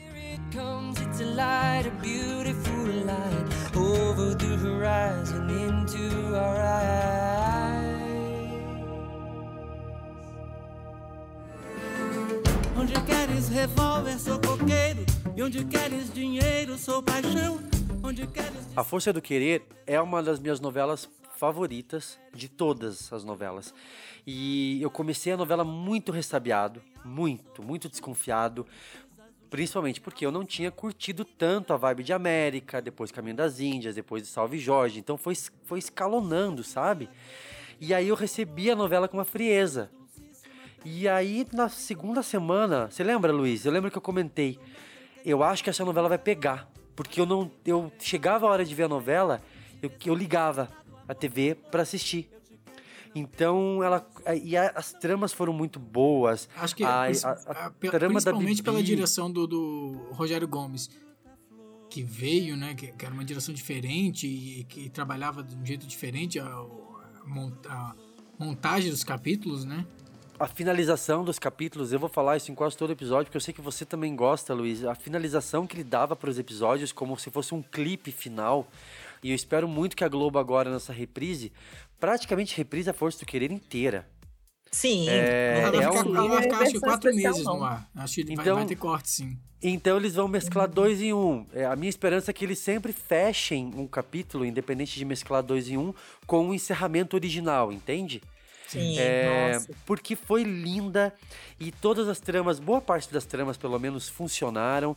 É, você Uhum. tinha uma mocinha, ah, a Ritinha acabou ficando um pouco, um pouco apagada ali na trama com o Rui, é, mas você tinha a Geisa ali, então você sempre tinha uma, uma protagonista é, substituindo a outra durante a semana. E a própria Bibi, que era toda é, dúbia, você torcia pra ela, mas ao mesmo tempo ela tava com um marido que não prestava, então tava escalando ela pra uma vida de crime. Era muito legal, a força Era, era bem. E, e foram, foram mocinhas muito diferentes, se for pensar assim, na Jade, na Maia, na Sol.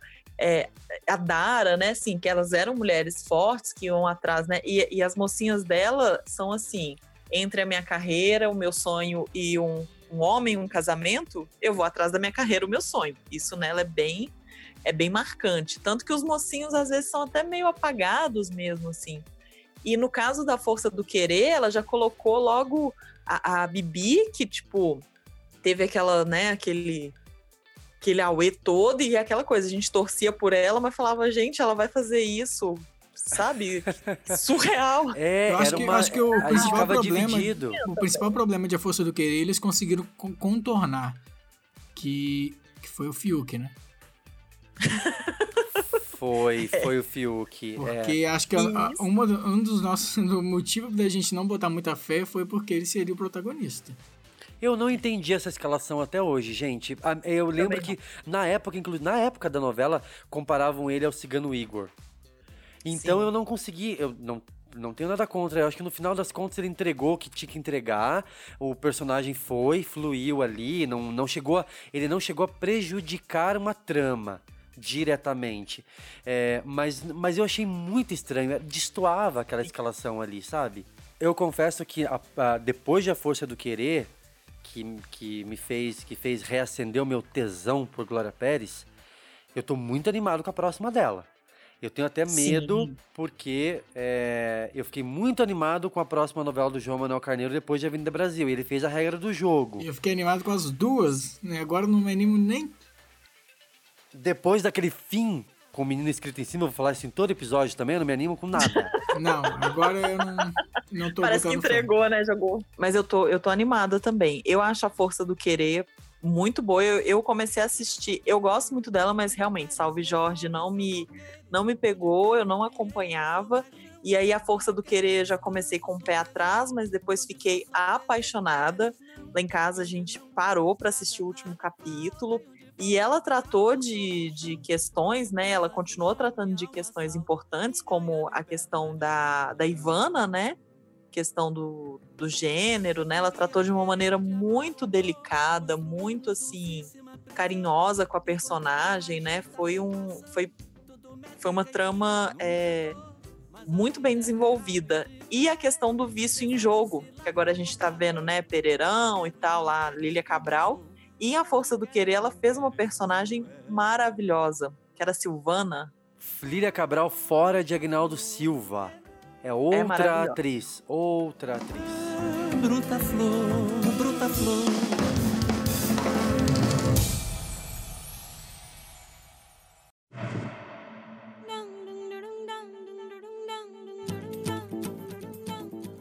E outra marca, né, gente? Não dá pra falar de Glória Pérez sem falar do quê? Dos bordões. Bordões! Na nossa, vinheta, na nossa vinheta tem bordão da Glória Pérez. Tem stop salgadinho, tem cada Me mergulho é um flash. Não, e a gente fala isso. é, são bordões que realmente, até hoje, se você virar pra pessoa e falar assim: ah, tá indo arrastar o Sari no mercado, ou ah, vai arder no mármore do inferno. Até hoje, vocês. Isso é falado. De repente você fala, ah, não é brinquedo, não. Aí você, poxa. Cê- São coisas que ficaram, assim, é, é impressionante. Inshallah.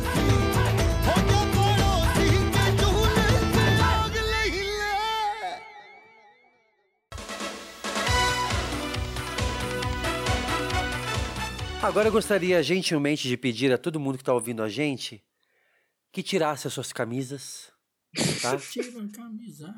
Porque a gente vai falar sobre as marcas registradas de um dos meus autores preferidos. Eu sei que é um dos autores preferidos de vocês também. Carlos Lombardi, gente. O Lombardi, Lombardi, né? Porque gente, eu, eu me permito ser íntimo no novelesco.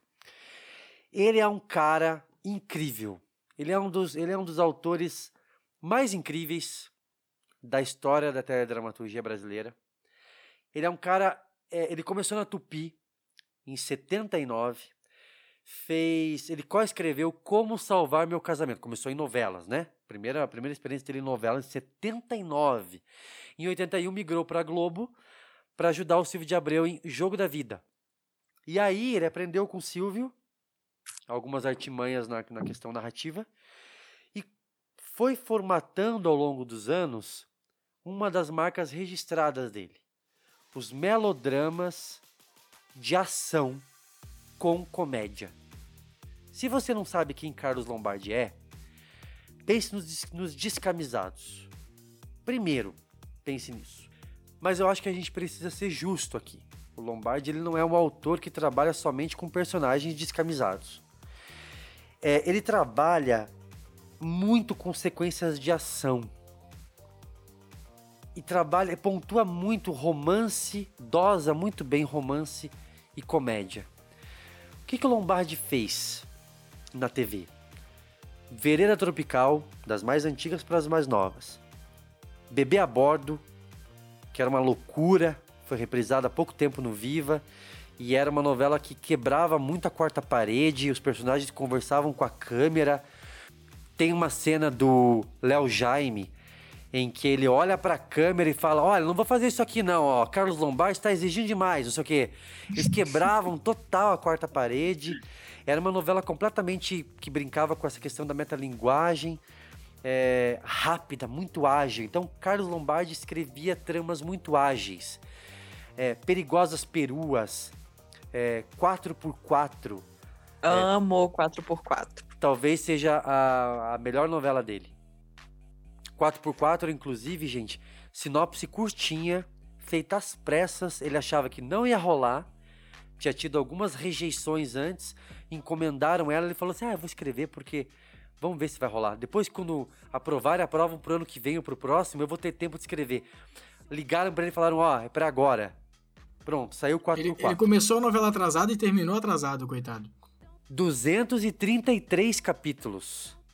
Então, assim, imagina se fosse uma sinopse longa, né? É, e ele falou que a sinopse só segurou no ar porque tinha é, o, melo, o, o melodrama, que era uma relação pai o pai querendo reconquistar a filha, ele ficou muito tempo, que era Humberto Martins, queria conhecer a filha e tudo mais. Então tinha toda uma parte dramática da novela que também segurou. Então o drama fazia essa base para toda a loucura que ele construía. Não, e é engraçado que veio depois de A Viagem, né? Então aquela trama, né? Que tinha roupa nova na, na, na, na abertura, e aí pá, 4x4, era Sandra de Sá. Aquela loucura daquela mulherada que sofreu um acidente de trânsito no primeiro capítulo, vocês lembram? É, é, Cristiano Oliveira, Beth Lago, Elizabeth Savala... Letícia Spiller. E Letícia Spiller. Letícia Spiller. É, um acidente de carro, iam presas e prometiam, prometiam se vingar dos machos da novela. Não, e, a- E a- o tema de abertura era picadinho de macho. Maldiçolas, caretas, xaropes, tá pronto o barraco. Vamos armar picadinho de macho. Eu acho que não dá pra escapar.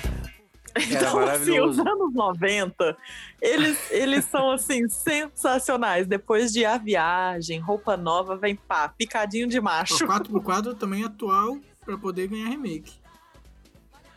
É incrível, é, o plot é muito bom. 4x4 podia voltar agora com, com o mesmo elenco.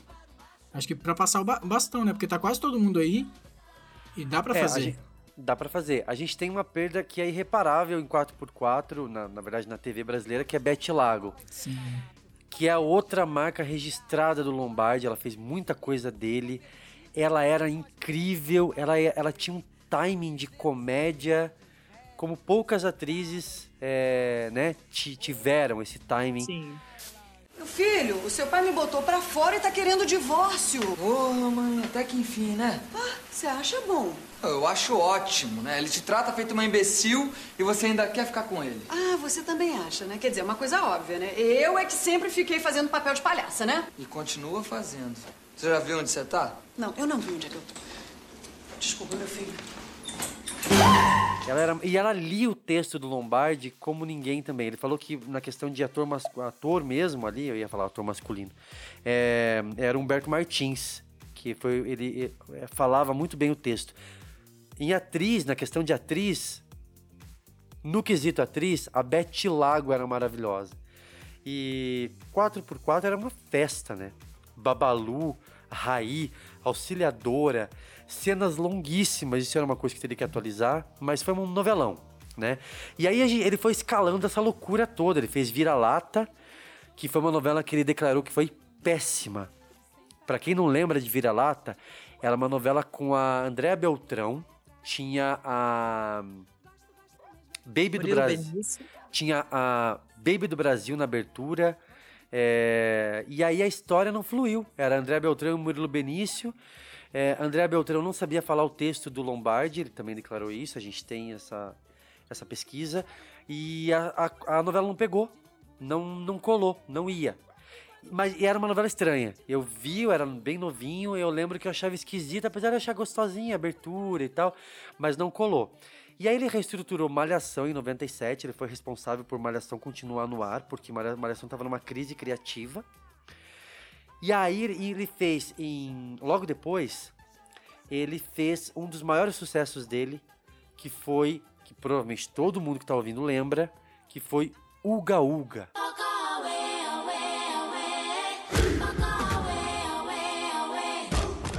A novela A da novela- infância de muita gente. a novela que marcou a infância de muita gente, que é a novela do Índio Louro. interpretada pelo, pelo. Exatamente, o Cláudio Heinrich, o Tatuapu. É, fez o Gaúga contrariado pela vontade do Daniel Filho. Daniel Filho queria o o André Gonçalves no papel. E o Lombardi bateu o pé e falou: não quero alguém que pareça um índio. Né? O André Gonçalves tinha os, os- os traços. Ele queria alguém louro, alguém fora da, da- fora do radar. Essa era a piada. Essa era a piada. E, e Uga Uga era uma novela que é, ou dava muito certo ou dava muito errado. Porque ela era muito A abertura era diferente. ótima. Era, é, e Era ela- uma história, história em quadrinhos, era linda a abertura. Ele, ele adora história em quadrinhos, vocês sabem disso? O Lombardi adora história em quadrinhos. Ele adora essa questão de misturar também coisas, assim como o Miguel Falabella, que a gente falou mais cedo. Então ele conseguiu misturar em Uga Uga é, tramas incríveis. Eu lembro do Lima Duarte, que era o avô quem procurava o Tatuapu, procurava o neto. É, e aí ele ele andava numa cadeira de rodas e ele Sim. tinha e ele tinha um elevador na casa. Só que ele não ele não tinha problema nenhum. Ele andava porque ele tinha preguiça de caminhar. Então, então era e uma tinha um coisa... nome grego, né? Era Nikos. Nicos. Exato. E a, a Beth Lago era uma, era uma aeromoça que trazia muamba pra galera também. Era uma loucura. O Uga Uga era uma delícia. E eu lembro de Uga Uga é, reunir é, uma audiência masculina muito forte. Eu lembro de, de de eu estar com família, com vizinho, a gente conversando. E, e a Almarada, assim, se reunia para assistir o Gaúga. Porque o Lombardi tem essa, essa questão de incluir muitas sequências de ação. Então os personagens descamisados, eles são muito másculos. E eles são muito protetores. Só que também as mocinhas conseguem se manter sozinhas. Tu queria ser Van Damme, né? Pô, o cara é demais, né, Maria? Sabe que tá ficando parecido? Que isso? Você já viu o peitoral desse cara? Dá uma olhadinha. Eu não sei, se eu, se eu raspasse um pouquinho mais, de repente podia aparecer. Não, faz isso não. Pô, raspar peito é coisa de boiola. Tu acha? Não, certeza. Mulher gosta de homem com jeito de homem, tá? Então as mocinhas também são desconstruídas. A, a Maria João, que era a Viviane Pasmanter, ela era toda. Ela, Baldock. Quem não lembra, né? Da musiquinha Põe Yuri, a musiquinha da Ivete Sangalo. Se eu não te amasse tanto assim, talvez perdesse os sonhos dentro de mim. é, O casal. ela era toda machona, né? Mas ela sonhava com um príncipe encantado, ela tinha todo o lado feminino dela que ela escondia, né? Eu acho que muito dessas personagens do Lombardi tem essa ideia de, de desconstrução, né? É, ah, Lombardi também fez, só pra gente mencionar, é, supervisão de texto de Coração de Estudante, que não ia tão bem um período, mas foi bem pontual. E aí ele fez Kubanacan, Kubanacan, misterioso país del amor. Amo, amo Clássico Kubanacan. que talvez Amo! seja uma das novelas mais cultes da atualidade, né? Kubanacan tem Eu já desejo... amava antes de ser cult. Eu, eu sou raiz. Eu amei quando passou. Eu, também, eu tinha, eu tinha o álbum de figurinha e os CDs. Kubanacan era uma loucura e era uma, uma história que misturava a identidade Born. Era o pescador, o pescador parrudo, o, o Esteban, não é isso? Era Esteban Maroto. Isso. E aí tinha a Adriana Esteves, que era a Lola, que ela, ela toda mulher, toda esposa fiel e, e certinha durante o dia, e à noite ela ia cantar. Ela saía escondida pra cantar. Você é alfaiate? Não que eu saiba. Então me beija de novo. Caramba, que mão pesada! Aqui eu não tinha pra onde fugir. Eu vi. Então foi se esconder dentro de mim. Não, isso é uma pesquisa científica, sabe?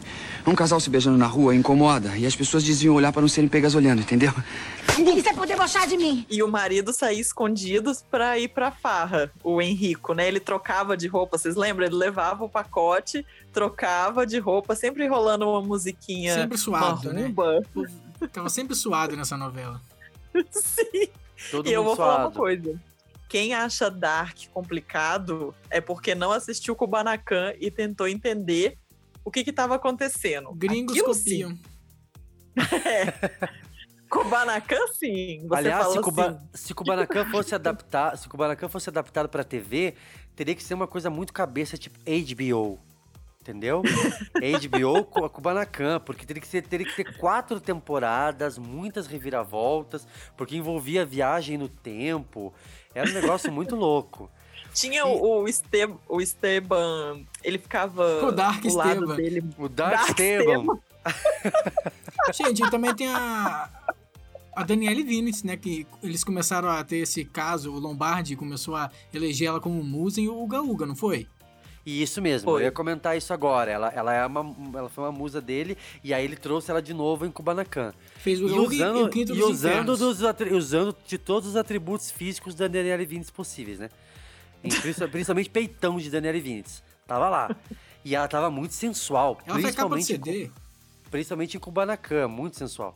E... Mas é, o Lombardi tem isso, né? Essa loucura dos personagens. É, é muita correria, é muita gente sendo jogada pra lá e pra cá. É, eu lembro de Soco, soco, tiro. pontapé, tiro. Então é um autor de ação. Fuga, muita fuga, né? Um personagem fugindo pra não ser morto, aquela. É, é, é muito ágil. Agora me respondam. Nós não temos autor de ação hoje em dia. Não temos. Cadê? Não. Cadê uma novela que vai estrear e que você diga, opa, essa novela vai ter uma sequência de ação? Não tem. E que Por você quê? vai se divertir junto. Exatamente, que vai ser uma loucura, que porque geralmente coloca umas ceninhas engraçadinhas com ação no, no núcleo cômico, mas morre na primeira semana. Então é muito difícil você construir isso. E isso está no texto de Carlos Lombardi. Ele é maravilhoso no texto, gente. Só que o Lombardi, infelizmente, ele não teve tanta sorte depois de Kubanacan. Kubanacan, na verdade, foi longuíssima, 227 capítulos. Foi. Né? É, basicamente foram quatro, cinco temporadas de uma série de HBO juntas, né? É, mais, né? Porque série de HBO tem 10 episódios. Mas enfim, é, depois de Kubanacan, ele fez, ele assumiu uma das novelas mais problemáticas e que com certeza estão lá enterradinhas na área 51 do Projac. A gente vai falar ainda sobre isso no episódio Ninguém especial. sabe. É, ninguém sabe, ninguém viu. Ninguém chamada Bang Bang.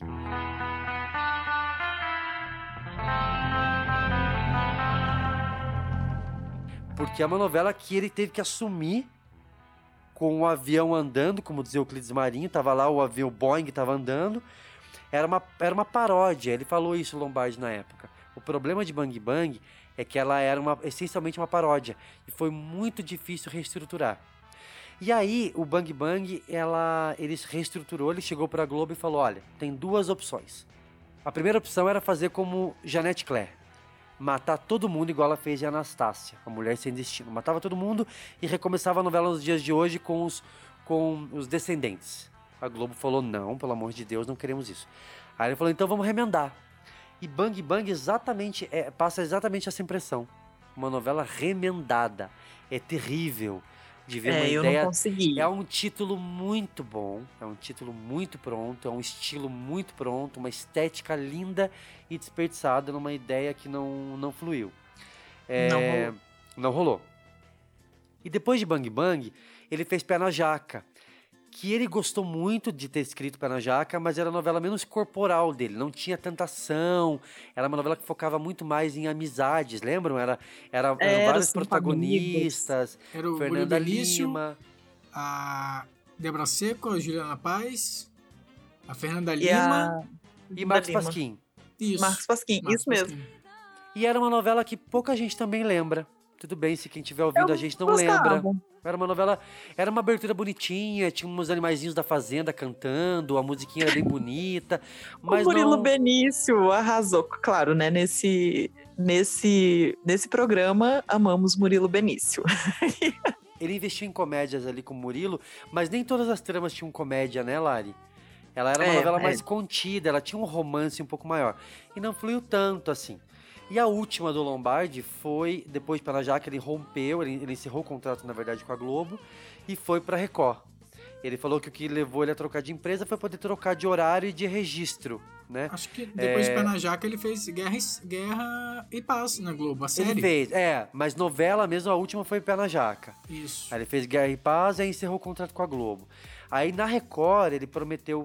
é, Na, na Globo ele ofereceu aquela João Okuma, você lembra de- dessa, dessa sinopse?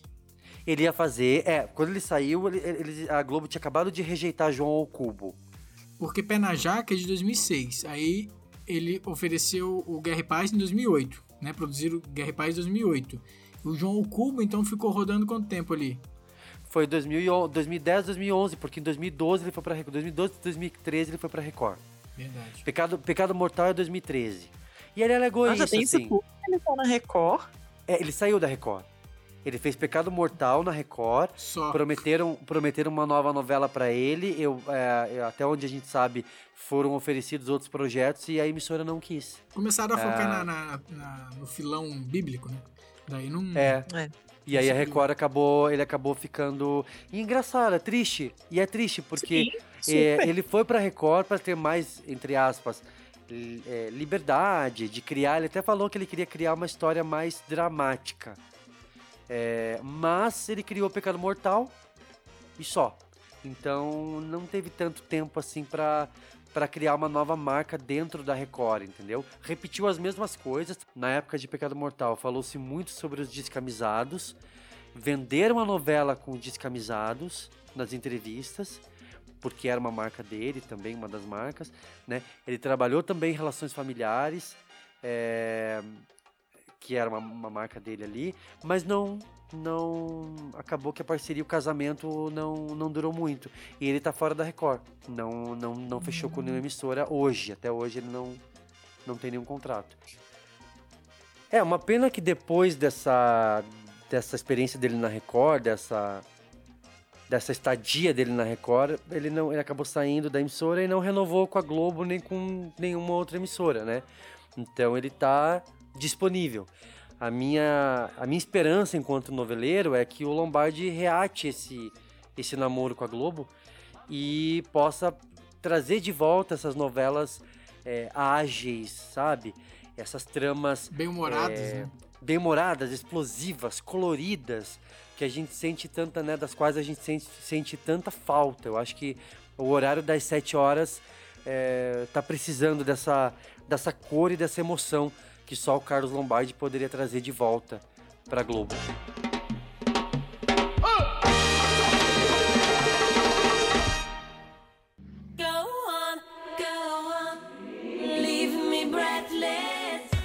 Chegamos aos créditos de mais um novelesco. Quero agradecer a você que ficou ouvindo a gente até agora. É, e pedir para que você siga a gente no Twitter e no Instagram, arroba novelescocast. Ficou faltando alguma marca registrada? Dá um grito pra gente lá, que a gente vai ter o maior prazer de trocar ideia com você sobre esse e sobre outros assuntos que foram tratados em episódios anteriores. Agradecer demais ao Luiz Toniato e a Lari Lovise, já são parceiros cativos aí, já tem cadeira cativa no Novelesco e eu espero vocês na parte 3. Como diria o nosso amigo Miguel Falabella, gente, obrigado, um beijo muito carinhoso, fiquem com Deus e até o próximo Novelesco.